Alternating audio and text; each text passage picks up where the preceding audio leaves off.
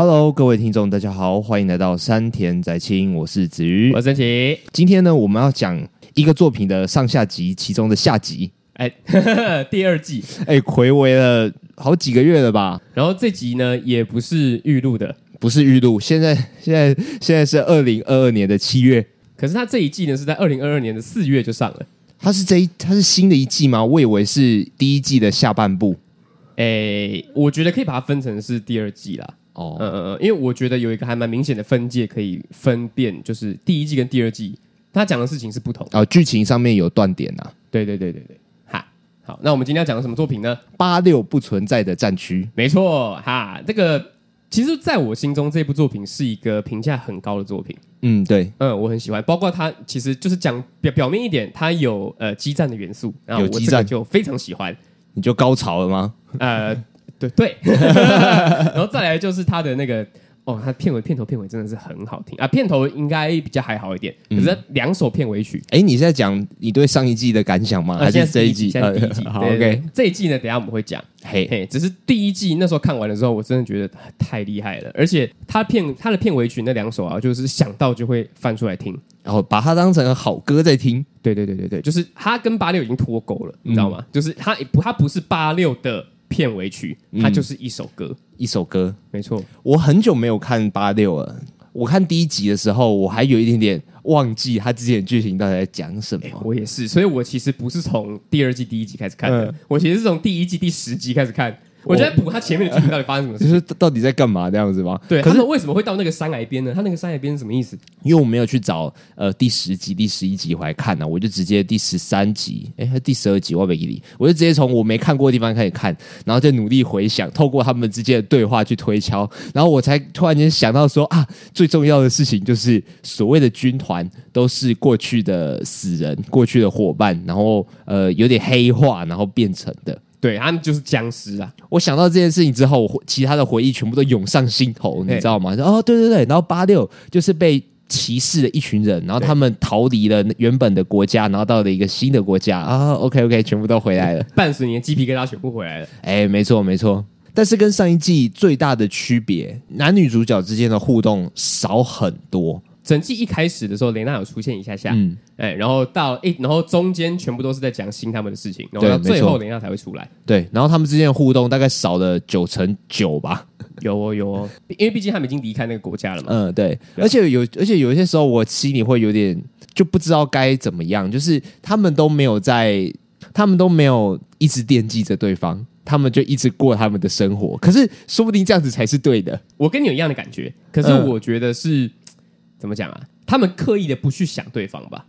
哦，有一点这样的感觉。虽然雷娜的那个房间里面一直挂着，就是他们那些小队的画像啊，嗯，然后心他们其实也都避避而不谈雷娜的事情，心里面有一块是给对方的，嗯嗯、呃，可是是就是他们刻意不去想、不去说而已，还蛮美的。对，而且我们就会期待，就是我们作为自己身为观众就会期待说，他们最后一定要碰面，不碰面的话，呃、不行。照理说一定要碰面的，但是我就心里想说。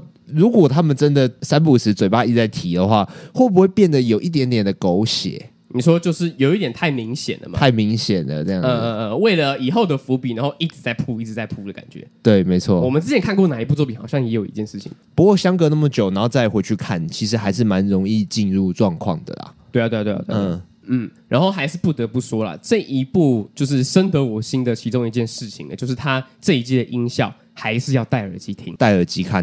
对对对对对，他的那个咻咻咻咻咻，这样嘘，这样吗？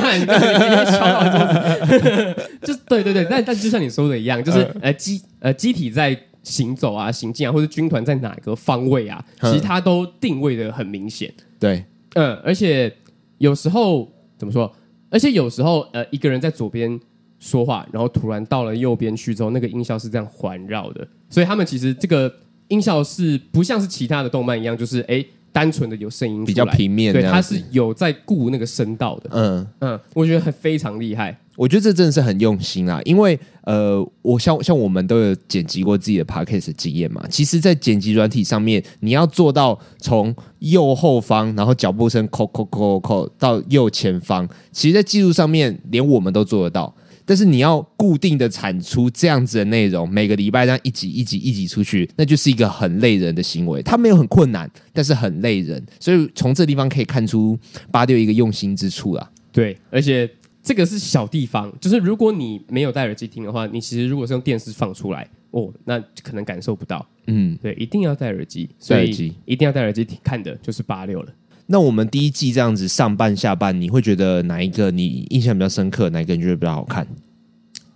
要说好看的话，我觉得有点太严苛了。但是我自己比较喜欢第一季的，比较喜欢第一季。对，因为其实我自己觉得这部作品可惜的地方就可惜在于说，它第一季把所有它可以讲观众会很有共鸣的剧情全部讲完了。嗯嗯，然后第二季呢，就生出一个尤金。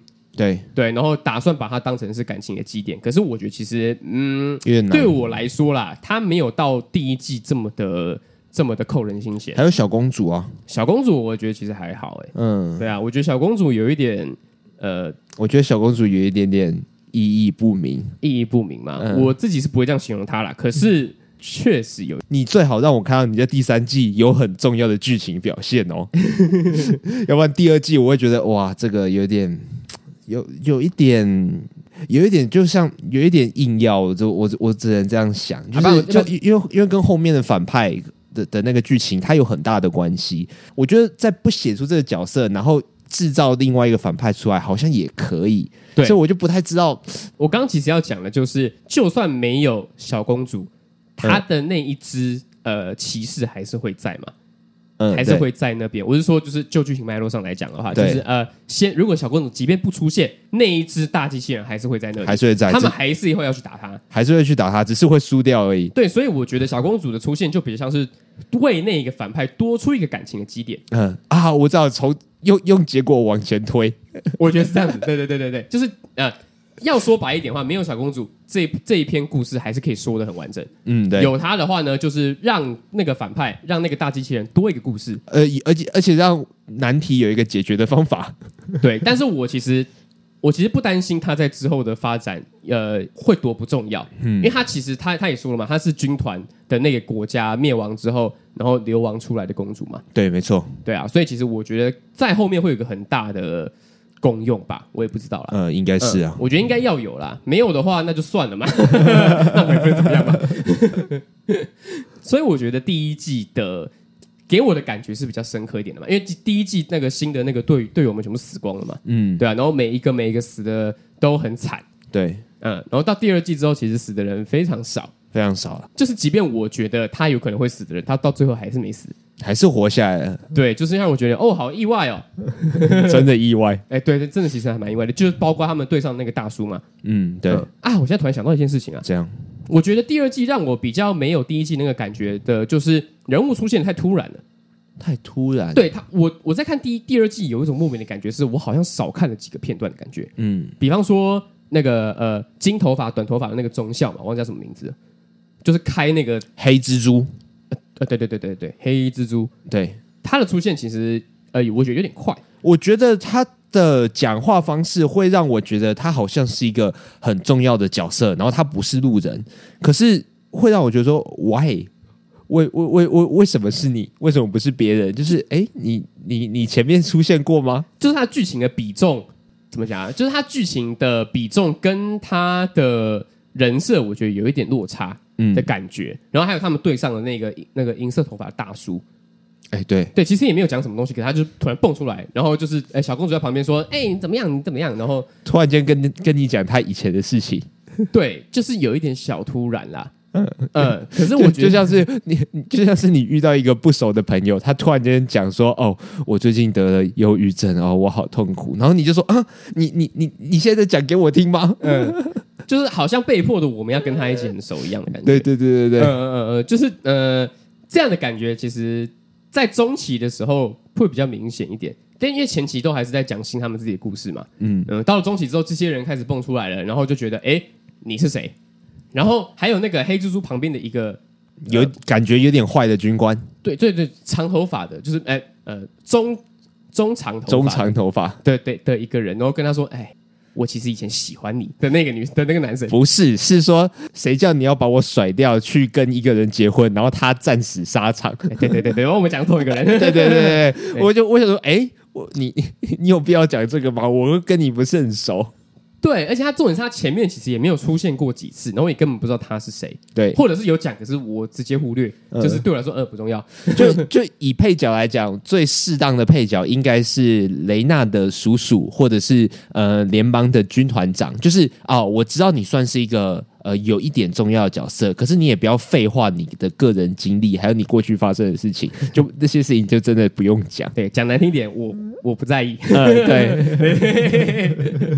啊，但是我觉得第二季呢，它有还是有几个蛮可以看的点呐、啊。嗯，因为我觉得第一季它主要是在讲，就新他们这个小队就是在八六战区过的生活，然后还有他们经历的事情，然后跟各个队友们他们。自己的心结，然后把那些心结解开。然后第二季呢，我觉得主讲的就是新自己，就是星这一个人的事情。我会觉得第一季比较好看，比较喜欢的原因也是这边，就是到了第二季就有一点像是新他在犯他的心里面的那个剧场的那个纠结，然后。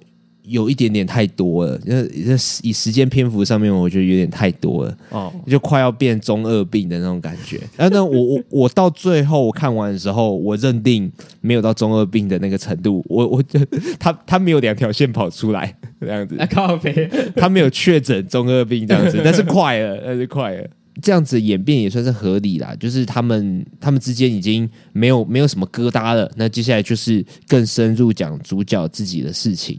对，而且主角他在那个时间点他是没有雷娜在陪伴的，然后就会一直往心里去，心里负面的那个地方去，这样子。嗯，而且我觉得在看第二季的时候，会更进入新的。新的心理世界的感觉，嗯、就是他背负了这么多呃骂名，然后大家就是戏称他为死神嘛。嗯，对，嗯，然后我就觉得说他干他的压力真的好大，哎，即便是来到了异乡还是这样子。对，然后就觉得说他什么都什么事情都往肚子里吞，然后也不会去废话说怎么样，因为他觉得这是他必须要做的事情，他必须蒙蔽他的情感，然后来做这件事情，他不可以透露出任何一点情感，要不然的话，他做这件事情他会怪自己怪到死。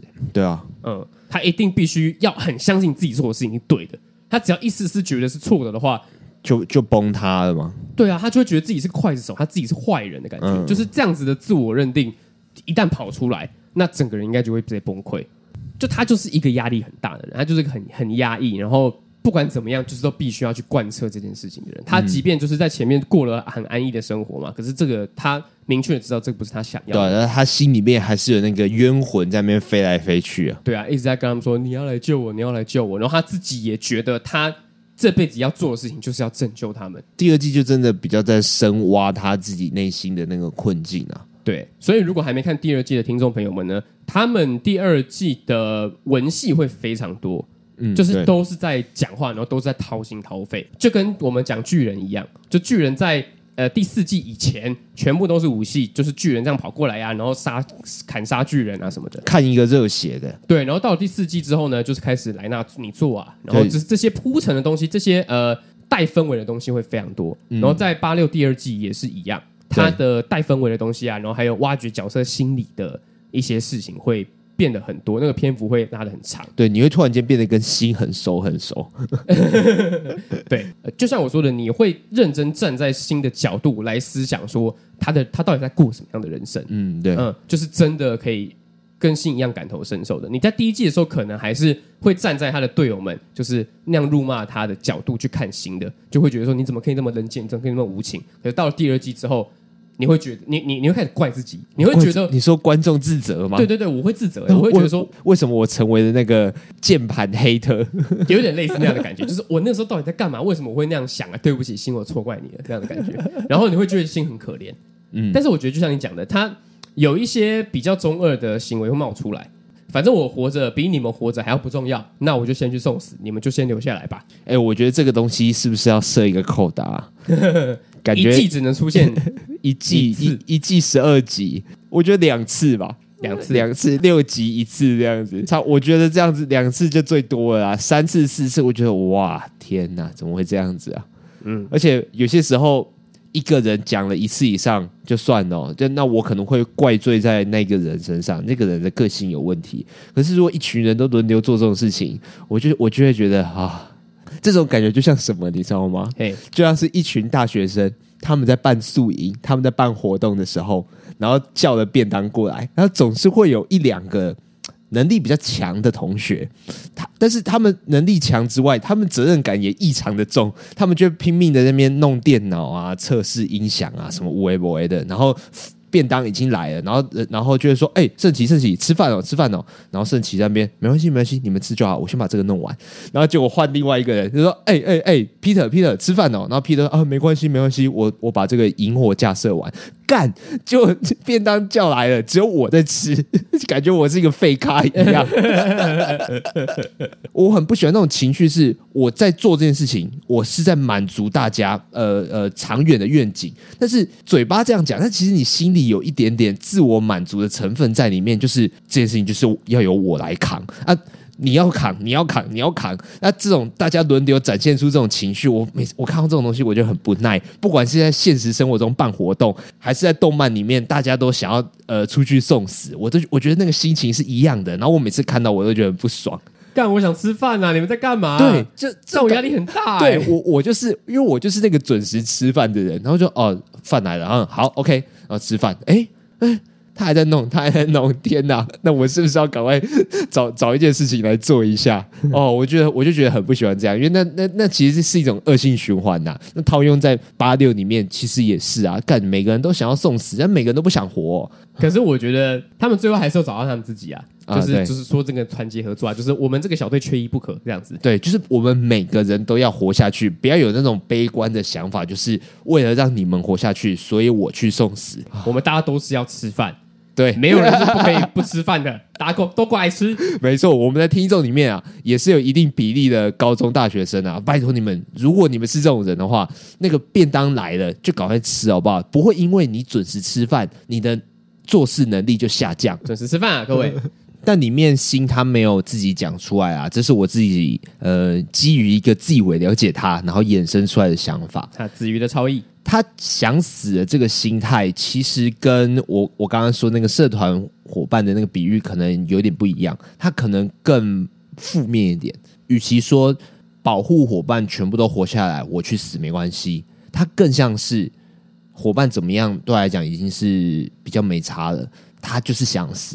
他单纯想死，想要透过死亡来得到解脱，因为身上背负的东西实在是太多、太沉重了。对，他某程度一定觉得他自己是坏人，嗯，对，他想要透过这战斗啊，然后杀戮啊，然后战死沙场这件事情来摆脱这些东西，因为其除了死之外，没有其他事情可以让他摆脱这件事情啊。这篇故事第二季更直截了当的讲说，就是你为什么不救他这件事情。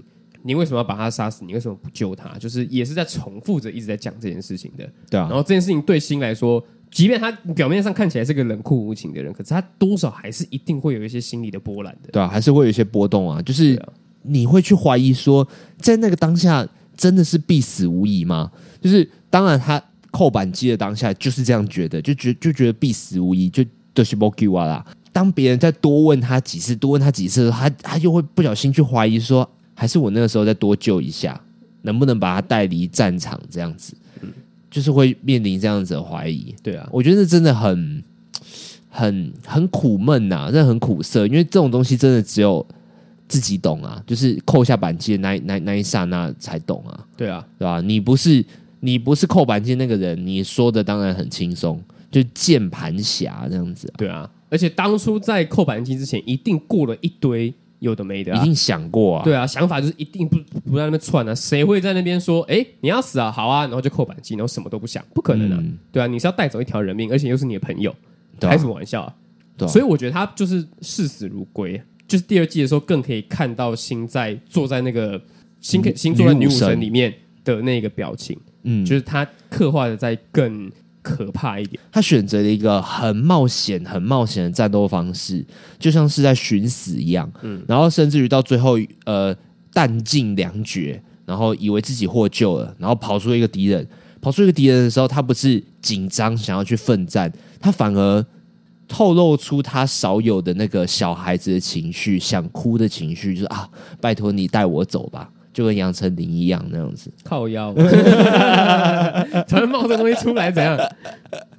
老歌老歌，经典好听，就是就就是就是在那个当下就特别特别的想死，就我已经不想，就我已经不管了啦，这样子，对啊，我不想努力了啦。好，还蛮心疼的，有些时候甚至觉得说，好啊，死死或许对你真的比较好。对，嗯。嗯。啊，当然到最后故事。尾声是没死的，是有一个很不错的反转，那、啊、这边就留给听众自己去去去挖掘。你在看这第二季，你一定要从头到尾跟着新的那个心路历程，到最后那一个结尾，就是会很感动，会获救。对，就是这这一系列的路程，你都一定要走完。嗯嗯，你才可以满满的感受到最后的那个温暖。你你在那你在做这个单集，就是我们在录这个音的时候，你有回去听我们之前八六在讲什么吗？哎，还真的没有，还真的没有。我以为你要说还真的有，没有。哎，其实我也没有，但是我有回去翻一下我们那时候为了做八六这个单集做了什么笔记，嗯、然后我想到说，其实八六有一个主题啊，就是伪善。有。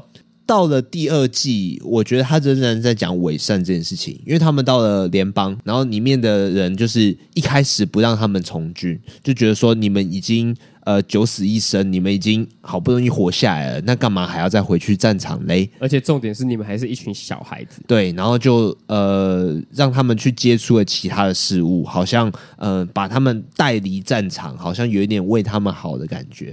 但是呃，我当然认同这个出发点是好的。我我百分之百认同，可是这样子对他们来讲，真的是最好的方案吗？就是如果你忽略了他们自己的感受的话，拉远一点看，我觉得这也是另外一种角度的伪善。嗯，确实，嗯，对啊，就是用你自己看到的事情来定义他们，而且还是决定他们的未来。就是那你不要去了，你不要去了。所以故事里面就是有讲到一件事情啊，就是那他们待在这边，跟他们待在共和国还不是一样？嗯、你就是那些白猪啊，但是一样是被剥夺了自己的意志啊，没错啊，啊，我自己选择我想要重回战场，因为我才可以找到我想我相信的事情。那你还不，嗯、那你还不让我去？这某种程度上也是一种伪善呐、啊。就像爸爸妈妈们，如果呃你的小朋友跟你说，我想要去呃学跳舞，我想要去当学钢琴，然后我之后变成钢琴家，你说不行不行，你要去考公务人员。我是为你好啊，这样的感觉是其实蛮像的。对，其实蛮接近的。对啊，你要想公务人员，你就是要就是安稳的过一辈子。可是我想要去，对对对对对对，这样。可是我想要去吹直笛，我想要当全全国际直笛专业。这样子，我 如果嘴软，如果我的孩子说直笛的话，我会请他换乐器。我支持你这个梦想的大方向，不过这个细项，我觉得直笛还是没什么前途的。语重心长的告诉你啊，直笛的话呢，还是不要。直笛的话是所有入门的啊，直笛的话是所有乐器的入门，但是你要靠初心者，然后打败残暴研磨是不可能的。哎、欸，如果九十等的初心者打得赢吗？我不知道哎、欸，我不知道哎、欸，但是我觉得很难呐、啊。哦，对吧？好吧，没应该没有人傻到去试这件事情吧？你光是要升到九十等就已经很困难了。呃，以前很困难，现在不一定了。哎、欸，可是我现在突然想到一件事情、欸，哎，你你你要要细讲西风之谷吗？没有吧？吧另外一件事情、啊，直笛跟陶笛是不是不一样？不一样啊，他们的指法也不一样啊。可是能吹出来的东西是不是没什么差？还是陶笛可以再吹更复杂？你在说你在说音色吗？没有没有，我是在说就是它的。音阶可以吹吹了多少？哎、欸，两个我都吹过，可是我忘了、欸。好了，那我们两个都不是直笛跟陶笛专业的，这这个讨论就到此为止。我只是觉得说陶笛那么小一个，那它可以吹出多多高的音高呢？应该比较难一点啊。应该应该就因为我想到的是，真的有陶笛专业啊。我们去什么老街啊，可以看到有人在卖陶笛啊，然后有一些陶笛大师什么的。可是直笛大师就真的比较少。我没听过，应该还是有，应该还是有啦。我觉得我们见识短浅啊。如果真的有直笛大师在听我们节目的话呢，我们尊敬你。抱歉，对对对，真的抱歉，真的抱歉，我们会去多补充我们的知识。呃，对。但是其实到目前还真是没听过。陶笛会不会是一种文化熏陶？有有那个加成在里面？哦，你是说美浓纸伞跟现在的雨伞的差别这样子？嗯，对，就是你去讨论它的功能性，或者是它呃它的它强不强，好像不是那么重要，而是它有特色。重点是特色这件事情。嗯，对对对对，这样说就有点通了。嗯，对。嗯，好了好了，那直笛专业跟陶笛专业呢，我们都尊敬。好，OK，好，这个等一下，刚刚在讲什么？刚才讲刚刚刚你们在讲什么？呃，像那个大总统，我觉得有一点点呃观影经验的人，多多少少会对这种人有点提防，一定就，就是你会觉得说，干这个人就是到最后一定变坏人。可是我心里又有在想一件事情，就是如果这是一个，如果这是一个制作者给我们的一个圈套呢，就是有一点愚弄观众的那种感觉，就是我就是要做的让你怀疑，但是他到最后从头到尾就真的是好人，然后你应该为你的这个怀疑自责，就是你居然会不相信这个世界上有纯粹的好人。所以我就在想说，敢，所以我到底要不要认定他是坏人呢？因为我很怕这是一个高级的制作者、高级的圈套这样子，然后我就是一自以为自己观影经验很强，然后掉进去这个圈套。可是我其实有在反思说，他这样子的理念到底是不是，到底称不称得上一个好人？又或者是说，我觉得作者可能是要给我们一个，呃，先给我们一个小观念吧，就是呃，你有这样子的。想法很好，因为这世界上真的没有好人或坏人，嗯、只有价值观不同的人。对，嗯，所以就是，即便那些迫害八六的的白的的白系种白系种的白系种，就是真的是坏人吗？嗯，好像有可以再保留一下下这样子。嗯、虽然我们看到的全部都是很负面的东西，可是。嗯这这这个不是他们可以选择的事情啊！我说白系种，对啊，啊，如果他们的接受了教育啊，然后还有他们每天的话题全部都是这个的话，那你能怪他们吗？这个就是整体社会的氛围，在他们的生活里面，他们就觉得自己是好人。对啊，我们在看这部作品的时候，可能本来就是会选择自己喜欢的价值观去去去去站边嘛。看任何作品都有。那刚好这部作品讲出来的，然后做好事的人呢，全部都是跟我们价值观一样的人。嗯，那他们就是好人。总而言之呢，我觉得第二季的角色他。塑造的没有第一季那么强，但是我们其实还是有印象深刻的。嗯，对，就可能角色进展的那个进度条里面，就你会看到其他角色已经比较停滞了，然后但是心就呃一马当先，就继续在前进，继续在前进，这样。对，而且我在看的时候，我发现一件事情，就是这个是我在看第一季还没有发现的，就是就是安琪是约尔哎。安琪是见杀之哦哦，你说配音员吗？对啊，对啊，对啊，对啊，我我也是现在才发现的，吓到我！我也是看的，我也是看第二季的时候才发现的，就是哎哎，对啊，这个声音好像听过啊，啊，那声音很好听，对啊，莫名温暖的感觉。呃，他也是那个啊，忘记叫什么名字，虫柱啊，《鬼灭之刃》的虫柱啊。哦，呃，对，他什么名字啊？玩的，呃，蝴蝶人，蝴蝶人啊，对对。啊，早先他是是蝴蝶人哦，啊，对，然后也是 也是狂赌之渊的孟子啊。哎呀，孟子是他哎、欸，对啊，那很厉害哎、欸，嗯，这个家伙很厉害，很强啊，嗯，很强。好啦，讲回来角色，嗯。嗯，确实就像你刚刚讲的，就是安琪啊，或者是其他人，对，黑狗啊，或笑面虎啊，全部都是像是在帮这这季比较像是在帮助新的感觉，有点像在抬轿，哎，对对对对对，呃，新跟妈祖坐在那边，呃，对，哎，然后。这一季呢，我们是看到一堆就是新的内心世界，然后甚至在某一集的时候，就是他们以前的同伴不都回来了吗？就是出现在新的脑海里面，哦、对，然后变成一张牌子，然后再啪啪啪啪全部掉到地上。对，那一段呢，其实要说看不懂的话，还真的是会有一点点看不懂。嗯，我觉得那个感觉就有点像是看《新世纪福音战士二五二六》一样，就是有有那样子的影子在。嗯，他只差没有把那个。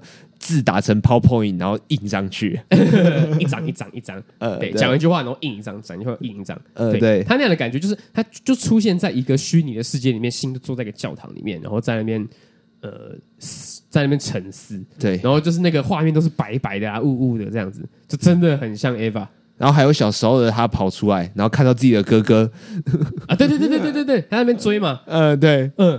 那个就很像是明日香小时候，然后在那边看自己妈妈上吊那感觉一样，呃，就是在那边追，在那边跑啊。哎、欸，对我其实我一直在想，是 Eva 第一次把这种东西带到动画里面的吗？还是其实还可以再更追溯？我其实不知道、欸，因为我觉得，因为我觉得电影就真人演的那种电影，应该是要找的话，应该是找得到，因为电影的历史明显比动画长很多。真的要做到动画上面的话，我觉得大部分的人。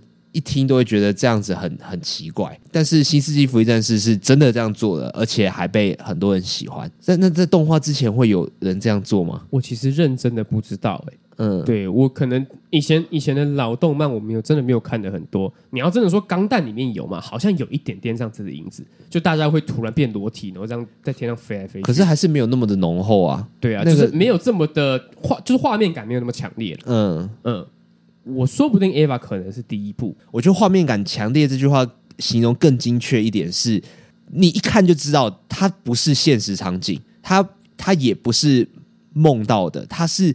一种描绘内心世界的东西，嗯，我在里面的每个景物、每个小物件都会非常非常重要，因为画面很空，所以一出现一个小东西出现在这里，观众都会不由自主的去联想说这个东西代表了什么。创作者他到底要丢什么东西，就会至关重要，他不能只是单纯的装饰而已。对，而且我觉得也是要。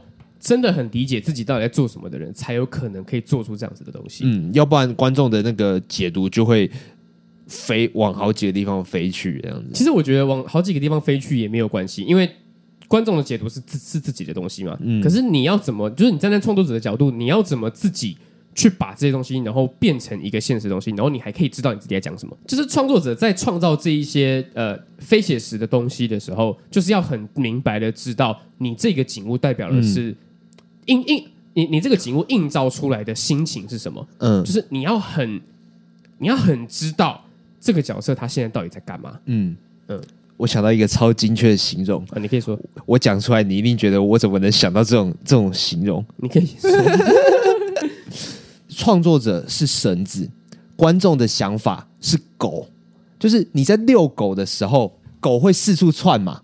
但是你如果没有那个绳子的话，那狗就会跑到隔壁对面的大马路，去跑来跑去这样子。但是你创作者，你还是要有那个绳子，你还是要抓住，让观众的想法、观众的臆测，即便你没有办法百分之百掌控观众的想法跟观众的解读，但是还是要有一个合理范围，你还是知道说你要去哪里，就是狗要去哪里，百分之百是。主人决定的，但是主人也没有办法百分之百的控制狗，但是创作还是要有一个明确的方向。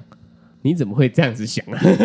哇，我觉得我是有点吓到了。我觉得我我我觉得这个形容实在是超贴切的。天哪，我们不会把观众形容成狗啦。不是不是，观众的解读啦。你在遛狗的时候，狗不会照着你的想法去行动啊。好，我我我我。谢谢谢谢你百分之百的认同，五体五体投地。我我现在我现在有点懵了，我现在有点懵了，就是嗯，好啦好啦，说是狗也是也是对啦。我没有把观众说成是狗，我说的是观众的，你要说观众的 idea。我知道你要说什么，我知道你要说什么。对，可是我这真的是不会把它形容成是狗啦。嗯，对啊，可能会把它形容成是一个更更捉摸不定的东西吧。狗的话，其实我是我是完全没有这样想过啦。哦，好吧。但是其实蛮贴切的啦，嗯，但其实蛮贴切的啦。你讲的很勉强，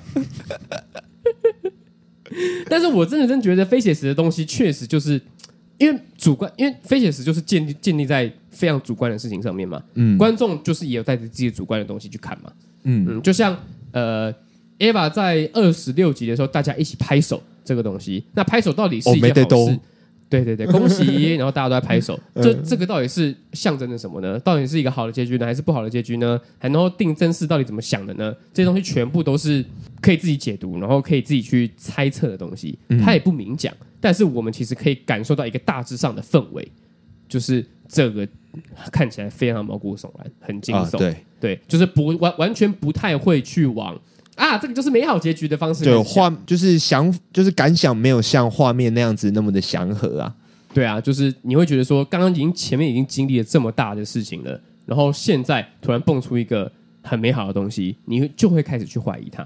嗯嗯，所以我觉得其实第二季它的这个意识流的东西做的虽然没有这么的像 Eva 这么的多了，这么的庞大，嗯、可是它其实那个时候在看的时候，确实是有一种哇。现在是塞这个东西，时间也太刚好了吧的感觉，嗯，就是这个东西你放在这边，然后心那个时候也刚好就是在濒临崩溃了，嗯，对，嗯，然后用这个东西呈现，我觉得应该算是最好的。哦，他的眼中的景物已经开始扭曲了，就有点类似这样的感觉，就是你要真的用很写实的手法来去描绘心大吼啊、大叫啊，然后濒临崩溃的那个那个扭曲的脸啊，你倒不如用意识流的东西，然后把那些看起来会很看起来会太刺的东西给它屏蔽掉。然后用非写实的方式来去呈现这些东西，我觉得其实算是一个还蛮高明的做法。呃，用心一个人跪在地上，然后一直哭，一直哭，一直哭，然后一直自责，说我怎么可以这样子？